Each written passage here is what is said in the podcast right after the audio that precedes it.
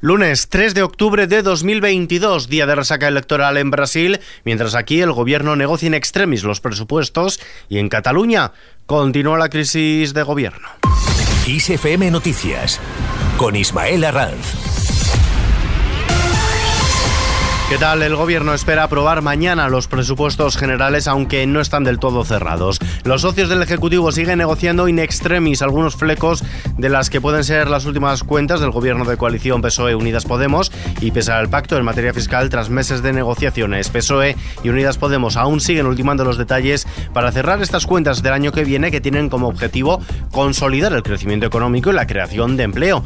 Pero teniendo en cuenta el complejo panorama económico actual marcado por la guerra en Ucrania y la escalada de precios. Además, el sector morado del Ejecutivo exige la aprobación de la ley de vivienda, la de familias y la derogación de la ley Mordaza. Mientras tanto, sobre el nuevo impuesto de solidaridad, el vicesecretario de Economía del Partido Popular, Juan Bravo, ha asegurado que ve invasión de competencias en este impuesto sobre grandes fortunas anunciado por el gobierno y que las comunidades autónomas gobernadas por los populares van a defender hasta el final, dice, en sus competencias para que no se les exija a sus ciudadanos impuestos por encima de lo que habían planteado. Escuchamos a Juan Bravo.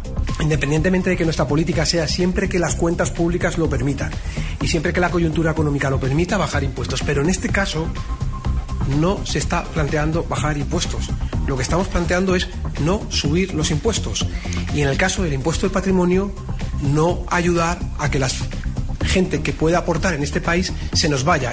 En Brasil, Jair Bolsonaro y Luis Ignacio Lula da Silva se disputarán finalmente la presidencia del país en segunda vuelta el próximo 30 de octubre, uno de los escenarios contemplados para unas elecciones más reñidas de lo previsto, según habían estado pronosticando las encuestas. Tanto es así que los resultados de esta primera vuelta son ya los más apretados desde que Brasil retomara la senda democrática en los comicios de 1989. El actual presidente brasileño, Bolsonaro, ha roto todos los pronósticos y ha logrado el 43,3% de los votos por 48,2% de su rival, una diferencia de 5,1 puntos. Y hablando de consultas, Jones Percat preguntará a su militancia de manera directa si quiere que el partido continúe formando parte del gobierno. Lo hará con una pregunta que admitirá tres respuestas: sí, no o abstención. La pregunta es simple. ¿Quieres que Junts continúe formando parte del gobierno de Cataluña? Así lo ha decidido la Ejecutiva en un conclave en el que los diferentes sectores del partido han exhibido sus diferencias con respecto a su continuidad del gobierno. La pregunta se someterá a las bases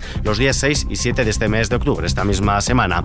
En lo económico, el gobierno cree que la economía española crecerá un 4,4% este año. Es una décima más que el cálculo anterior, aunque el alza podría ser incluso mayor, pero rebaja al 2,1% su estimación para 2023, seis décimas menos según ha avanzado la vicepresidenta primera y ministra de Asuntos Económicos, Nadia Calviño. Los que tenemos muestran un fuerte crecimiento de la economía española hasta el mes de septiembre, tanto la actividad económica, los ingresos fiscales, la evolución del mercado de trabajo, de la inversión, todo apunta a este crecimiento y en línea con, con la OCDE y otros organismos económicos esperamos un crecimiento en 2022 incluso superior a lo que habíamos previsto en, a principios de año, que sería del 4,4% en el curso de 2022. La revisión al alza para este año se basa en el fuerte crecimiento observado para la economía española hasta septiembre, tanto en términos de actividad como de ingresos fiscales, la evolución del mercado de trabajo y la inversión. Más cosas.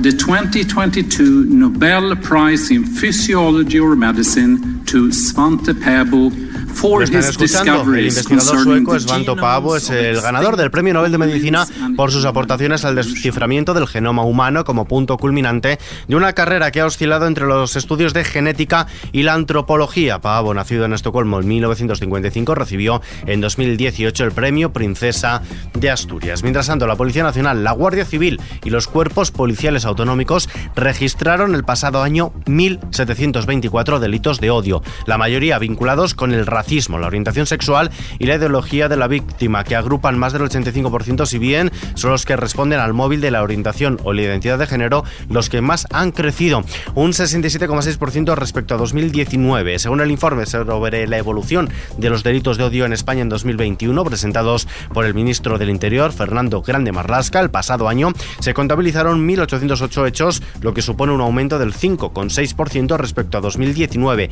año de referencia estadística ya que 2020 estuvo marcado por la pandemia. La serie histórica nos muestra que cada vez son más los hechos de odio resueltos por las fuerzas de seguridad cada vez son menos, por lo tanto, los delitos que quedan impunes respecto, obviamente, a aquellos que son denunciados.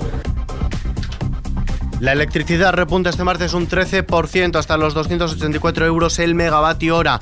Quinta subida consecutiva y segundo precio más alto desde el que el pasado 22 de septiembre se llegara a alcanzar los 298 euros el megavatio. En la bolsa el IBEX 35 ha conseguido dar la vuelta a las pérdidas con las que ha empezado octubre y ha terminado el día al alza con un alza del 1,29% hasta los 7.462 puntos con el euro manteniéndose prácticamente estable. El Banco Central Europeo fija el cambio de referencia en 0,9764 dólares. A continuación, la previsión del tiempo. Este martes el tiempo continúa estable en la península con cielos poco nubosos o despejados, salvo intervalos nubosos con probabilidad de algún chubasco y tormentas en el sur de Baleares y en el tercio sureste peninsular donde podrían ser localmente fuertes. En el País Vasco y en el Bajo y Medio Ebro se prevén nieblas matinales y nieblas costeras en el Mediterráneo andaluz y en todo el litoral gallego y cantábrico. Las temperaturas máximas bajarán en Galicia con pocos cambios en el resto. Y antes de terminar, una noticia de última hora que acabamos de conocer. Ha fallecido el periodista Jesús Quintero. Iremos ampliando esta información en los boletines de Kiss FM y también en las próximas ediciones de nuestro podcast Kiss FM Noticias. Ahora sí, terminamos.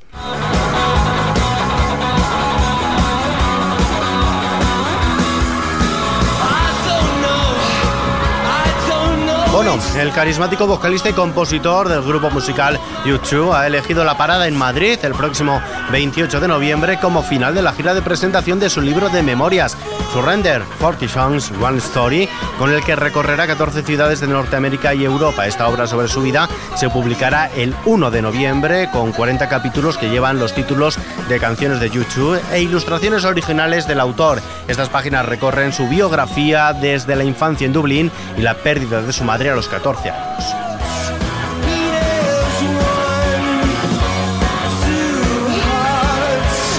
Con esta noticia, que por cierto está ampliada en xfm.es, nos despedimos por hoy. Información, como siempre, actualizada las 24 horas del día en XFM y ampliada aquí en nuestro podcast XFM Noticias. Ampliaremos también esa información de última hora que nos acaba de llegar. Ha fallecido el periodista Jesús Quintero.